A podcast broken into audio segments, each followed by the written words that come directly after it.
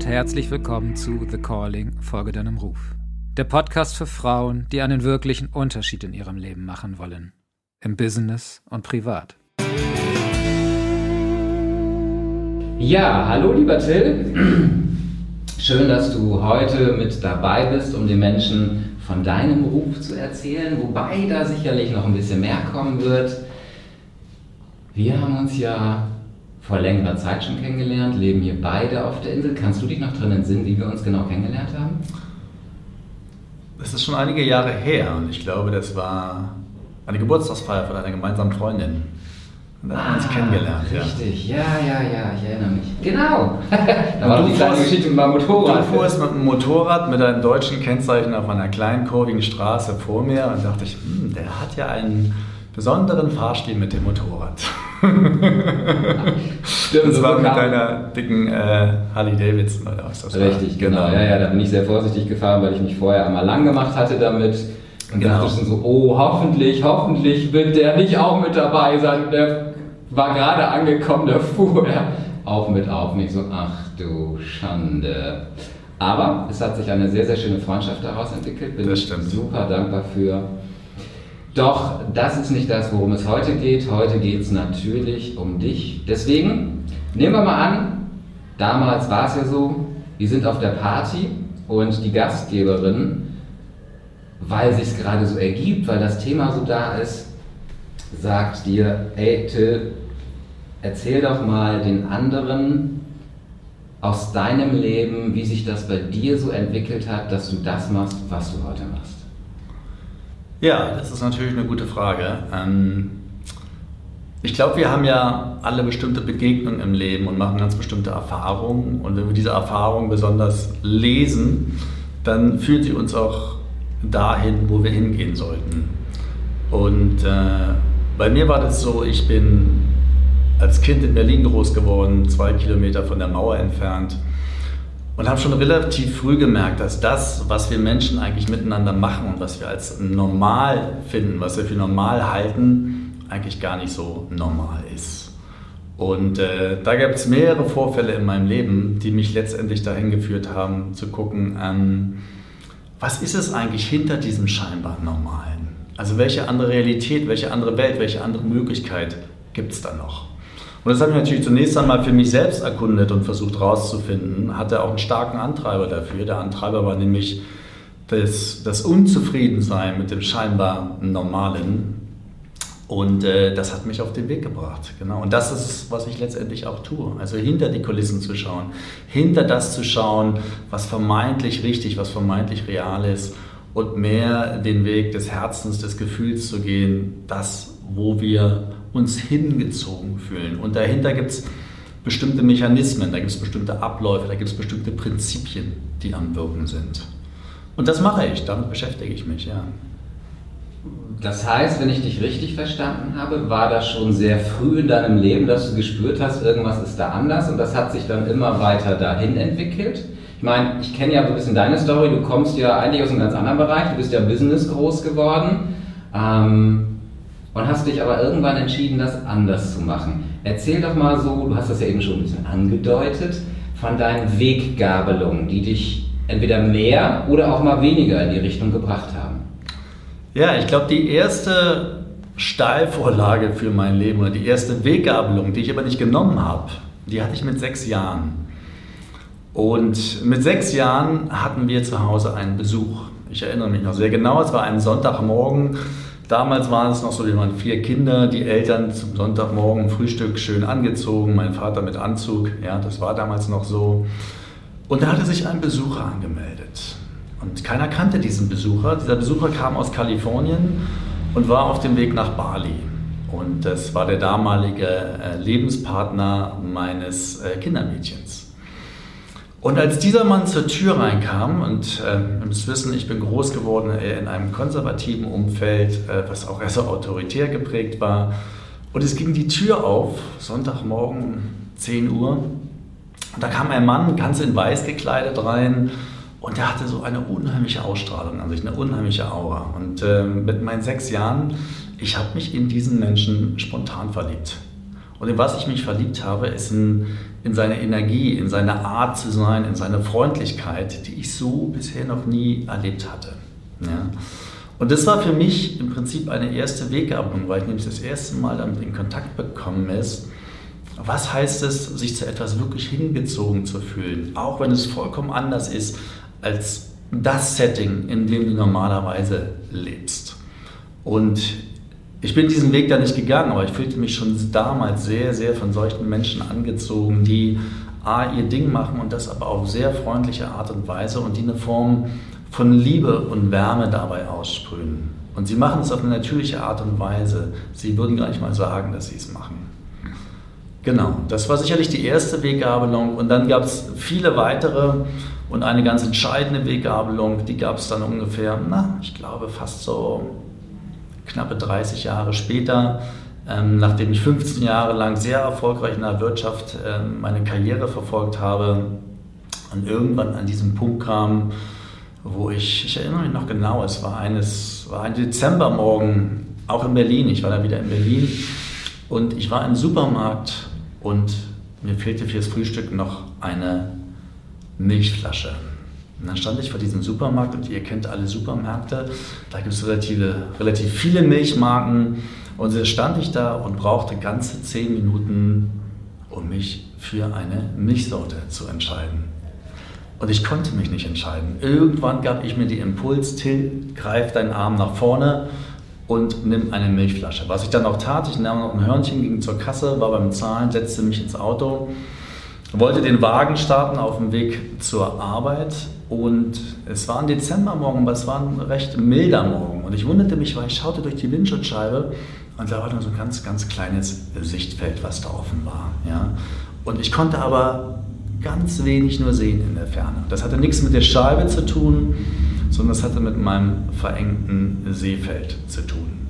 Ich hatte einen Burnout damals und weil mir mein Körper signalisierte, das, was du jetzt gerade machst, was ich die letzte Zeit mache, ich hatte gerade einen Geschäftsführerjob in einer neuen Position angenommen und ganz viele Dinge dort gemacht, die überhaupt nicht meinem Naturell, überhaupt nicht meiner Qualität entsprechen, inklusive dem Ort, dem Platz, dem Haus, wo ich gearbeitet habe. Das hat alles mit mir nicht resoniert. Ich habe es trotzdem gemacht und dann hat mein Körper irgendwann rebelliert. Und das war so eine starke Weggabelung, ja, da äh, gab es eigentlich nicht rechts oder links, sondern da hat der Körper dir klar gesagt, der Weg ist es nicht. Und ich hatte aber auch keine Ahnung, was der andere Weg ist.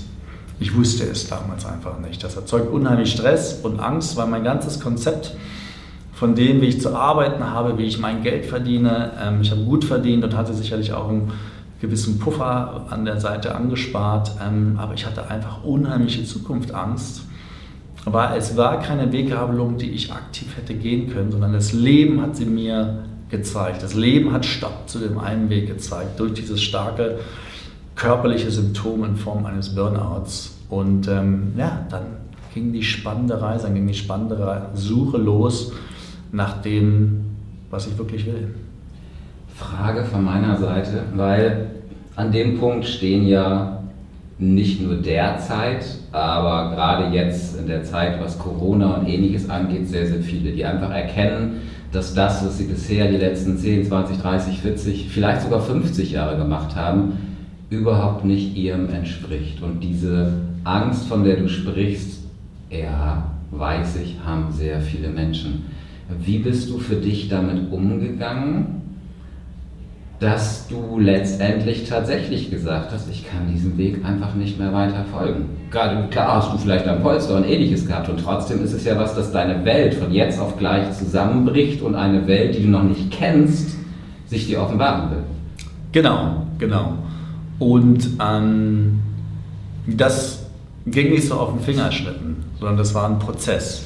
Und der Prozess fing erstmal in dem Erkennen an, dass der Weg, den ich bis dahin gegangen bin, für mich nicht mehr der richtige war. Und ich glaube auch, wenn wir unsere Wege gehen, alles, was wir bis dahin getan haben, hat Sinn und Zweck.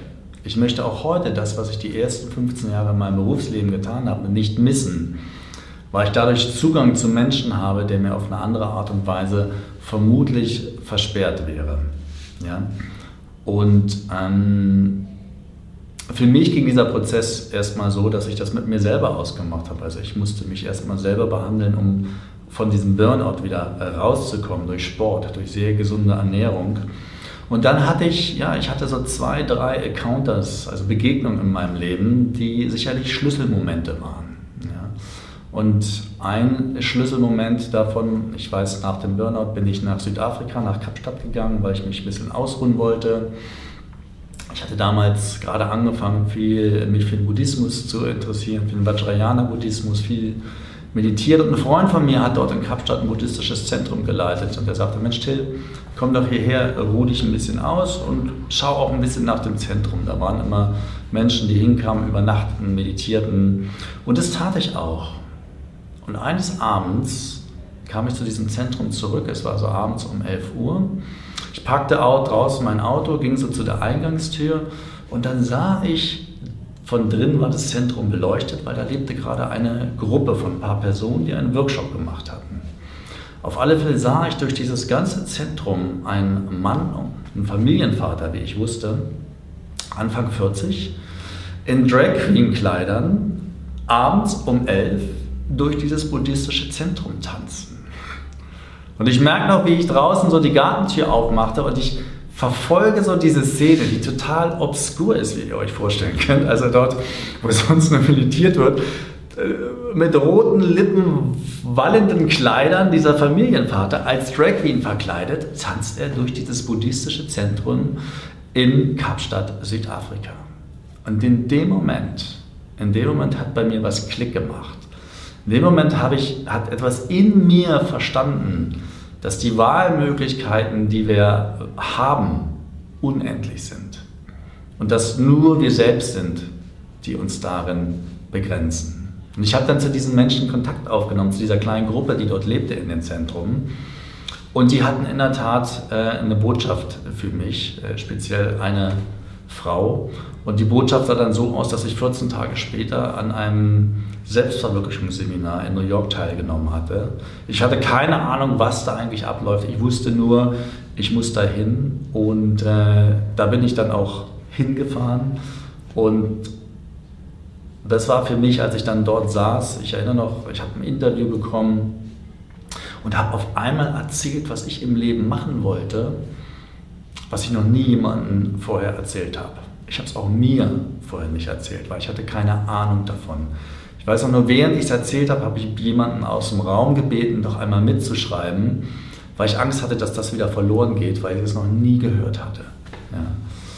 Und ähm, das war total spannend. Und wenn wir an diesen Punkt kommen, wo etwas aus uns rauskommt, was sich so wahrhaftig, was sich so echt, was sich so ehrlich, was sich so tief verbunden anfühlt, dass du es selbst noch nicht mal gehört hast, aber in dem Moment, wo du es hörst, du weißt, es ist die Wahrheit. Und da wird spannend, finde ich. Ab dem Punkt wird spannend im Leben. Jetzt hast du gerade eben gesagt, dass du wusstest, du musst es tun und hast es wahrscheinlich auch nicht mehr hinterfragt, weil wir kennen das ja, ne? da ist irgendwas, da öffnet sich was du denkst, was für ein Mist ist das denn? Und das soll ich jetzt machen? Und du hast es trotzdem gemacht. Kannst du den Lesern und auch Zuschauern einen Tipp geben, wie man diesen Punkt, dass der Verstand nicht voll reinfährt, wie wir es ja ganz häufig erleben, um dann eben nicht das Glück zu erfahren, was du gemacht hast, um diesen Weg zu gehen? Ja, das ist eine sehr, sehr interessante Frage, weil da stehen wahrscheinlich viele, dass wir einen Impuls spüren oder eine Aufforderung, etwas zu tun. Und dann kurz danach kommt schon der Verstand, kommt unser Fuzzi, wie ich ihn immer gerne nenne, und hat einen sehr viel besseren Ratschlag. Ja, es ist zu teuer, von Kapstadt nach New York zu fliegen, erst noch nach Hause und irgendwie den Koffer neu zu backen in Hamburg, wo ich damals wohnte. Ja, und überhaupt, wer macht dieses Seminar? Ich kenne den gar nicht. Ja, und so haben wir bestimmt viele, ja, kleine Stimmen im Kopf, die uns einen Ratschlag geben. Und wie finde ich nun die heraus, auf die ich hören sollte? Für mich war es damals so, und es ist auch seitdem so geblieben, es gibt so eine innere Instanz, es gibt so eine innere Stimme, von der ich weiß, wenn die spricht, ähm, dann sagt sie die Wahrheit. Und das fühlt sich so an. Bei mir ist es so, ich weiß, bei vielen Menschen ist es anders, aber manche teilen das. Es fühlt sich an wie so ein Zug von vorn, so nenne ich es gerne, wie ein energetischer Zug von vorn. Es ist wie, das Leben zieht dich wohin. Es ist, es ist nichts, was dich drückt, weil manchmal, wenn wir ein Vorhaben haben oder ein Ziel, ist es etwas wie, was von hinten angeschoben werden müsste. Aber die Energetik im Körper fühlt sich anders an. Es fühlt sich an, wie als wenn das Leben dich zieht. Es wie ein Tor, was vorne aufgeht, ja, und du wirst wirklich von dort reingezogen und du musst eigentlich gar nicht viel tun. Ich werde immer dann skeptisch, wenn ich das Gefühl habe, es ist viel Aufwand, es ist sozusagen eine Push, eine Schiebebewegung involviert, ja. Ähm, und diese Schiebebewegung kann natürlich auch von vorne manchmal kommen, indem sie mich zurückhält, also richtig zurückschiebt. Ja? Und immer, wenn diese Art der Bewegung oder der Energie oder des, der Inspiration, die aber nicht ganz in ihrem Fundament verankert ist, dann werde ich ein bisschen skeptisch und schaue irgendwo oder fühle genauer hin, bis ich wieder an den Punkt komme, wo ich merke, okay, was ist es, wo mich das Leben jetzt wirklich hinziehen möchte und mich danach dementsprechend ausrichte. Trotzdem möchte ich nochmal tiefer gehen. Ja, ich verstehe das gut, aber jetzt nehmen wir mal an, da ist jemand, ja, der hat schon mal von der inneren Stimme gehört, er kennt Intuition, sollte man folgen, so bla bla bla bla. Aber jetzt steht er da und sein Kopf sagt, du bist ja völlig bescheuert, das kostet dich ganz viel Geld, musst, eigentlich hast du noch zu Hause was zu tun, du hast gar nicht die Zeit dafür. Wie hast du es tatsächlich geschafft oder welchen Tipp kannst du geben, um diese Stimme so sehr rauszuziehen, dass die, was du so schön gesagt hast, dass das, was dich zieht, mhm. auf jeden Fall erfolgreicher sein wird als die Stimme im Hintergrund. Ja. Ich würde immer mal checken, die Stimme, die dir einen guten Rat gibt, ob du sie kennst und ob sie dir in ähnlichen Situationen ähnlichen Rat gibt, dass es zu teuer ist, dass du es nicht machen solltest. Ja? Also mit wem du es da wirklich zu tun hast, mit welcher Art von Stimme. Und wenn du immer weiter fragst, ja, ähm, vielleicht auch weiter fragst, warum du genau diesen Schritt jetzt machen solltest, dich das fragst, dich selber fragst. Das ist ein Tool, was ich immer gerne mache. Warum soll ich das jetzt machen? Ja? Und dann kommen ganz viele Stimmen, die dir erstmal sagen, warum du es nicht machen solltest. Aber wenn du tiefer gehst mit dem, warum du es eigentlich machen solltest, dann kommst du immer weiter an deine eigene Wahrheit ran. Und wenn du vielleicht gerade an dem Punkt bist, wo du in bestimmten Bereichen deines Lebens, sei es der Job, ähm, beispielsweise die Arbeit, die du machst, nicht mehr glücklich bist und du spürst einen Impuls von draußen und fragst dich dann innerlich, warum sollte ich dem nachgehen, dann kannst du immer ein Stückchen, Stückchen tiefer sinken und findest deine tiefste Wahrheit, nicht deine Wünsche, sondern deine, deine tiefsten Bedürfnisse heraus, die irgendwo vermutlich noch nicht ganz gestillt sind. Ja? Und so kann man eigentlich Stückchen, Stückchen in sich tiefer hineindroppen. Das geht aber nicht so schnell, das ist wie eine Mindfulness-Übung, also wirklich in der Stille zu sein. Ja?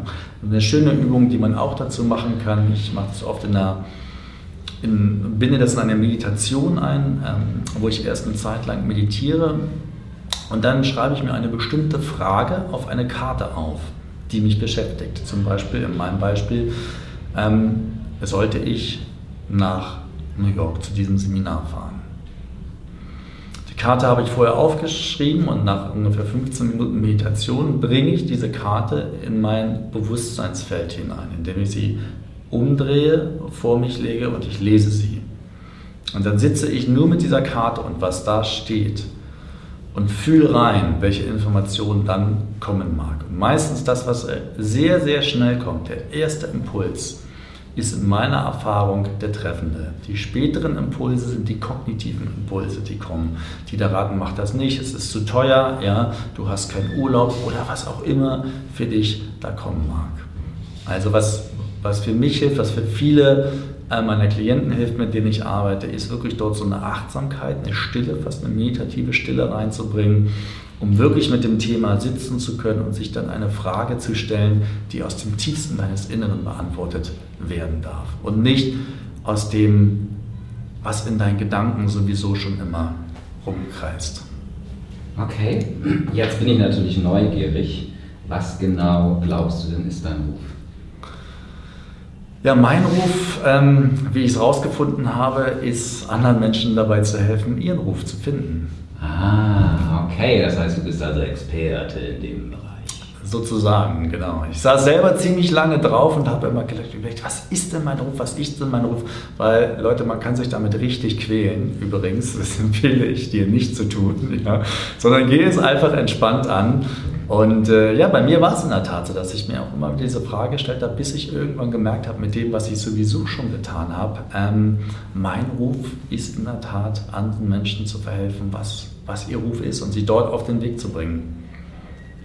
Kannst du den Lesern und Zuschauern so, so eine schmale, feine Guideline geben, wie man da hinkommen kann? Oder wird das jetzt den Rahmen sprengen hier? Sag mal ein bisschen mehr, was du meinst mit einer feinen Guideline. Ja, vielleicht einfach so, du hast ja einen langen Weg, du hast einen Prozess. Ja. Ich denke mal, ich weiß nicht, entweder machst du es One-on-One, -on -one, also ein Coaching, oder machst du es ein Seminar, das weiß ich jetzt nicht. Mhm. Ähm,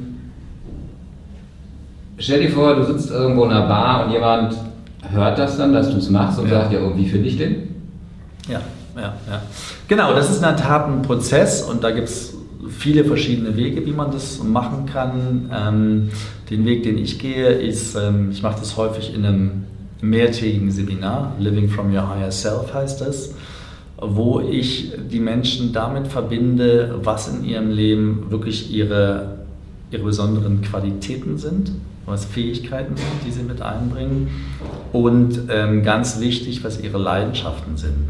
Und das kombiniert mit den absoluten Highs in ihrem Leben, also Peak Experiences, die sie erlebt haben, ja, und auch zu hinterfragen, warum es für sie ein Peak Experience war, also sie richtig dort reinzubringen. Und ich integriere auch alle absoluten Lows in deinem Leben, bis hin zu traumatischen Ereignissen, die du hattest. Und wenn ich den Cocktail zusammenpacke, dann kommt etwas Interessantes raus, weil dann kommt eine Struktur heraus, ähm, wo du auf einmal fängst, die ganzen losen Enden in deinem Leben miteinander zu verbinden, wo du den, den roten Faden, wo du dein Lebensthema findest. Ja? Und das passiert im Wesentlichen durch diese fünf eben genannten Dinge. Okay. Also machst du es tatsächlich, ähm, weil, ja, dass du das machst, wusste ich ja, aber ich wusste halt den Prozess nicht, den du gehst. Sind wir da sogar ein bisschen ähnlich, weil ich eben auch denke, wenn ich über die Bereiche gehe, die, die ich schon kenne, ist es viel leichter, als wenn ich jetzt in der Meditation mich mal eben kurz anbinde und sage, lieber Gott, bitte sag mir doch, warum ich hier bin.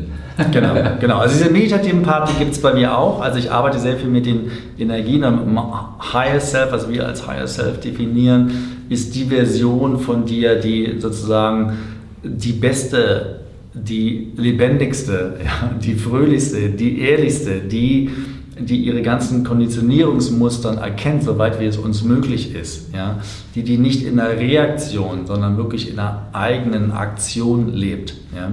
Und das Spannende ist, wenn Menschen diesen Punkt finden, wenn sie all diese Knoten miteinander verbinden, ähm, und das ist meine Spezialität, ich, ich kann das sehen, ich kann das sehen, wie, wie in das Feld reinzuschauen. Ja? Und dein Körper spürt es. Dein Körper spürt, ob du dem Richtigen auf der Fährte bist. Da passiert was, ne? Ähm, also mit deinem, mit, deinem, mit deinem energetischen Körper passiert was. Es ist wie, als wenn er sich daran erinnert, als wenn er auf einmal einen Faden, den er schon lange verloren hat, wieder aufnimmt. Ja, und dann sagt, ah, und dann merkst du, wie in dem Moment richtig in der Physiognomie der Menschen auch und in ihrer Energetik, fallen ganz viele Dinge zusammen. Ja? Und es ist wie, ja, es ist eigentlich wie so ein, wie so ein Wiedererkennen. Und gleichzeitig glaube ich, es braucht auch immer den aktiven Schritt, weil manche gehen dann zu irgendjemandem hin und sagen mal, was ist denn meine Berufung? Ja, und die machen dann einmal kurz um und sagen, das ist deine Berufung.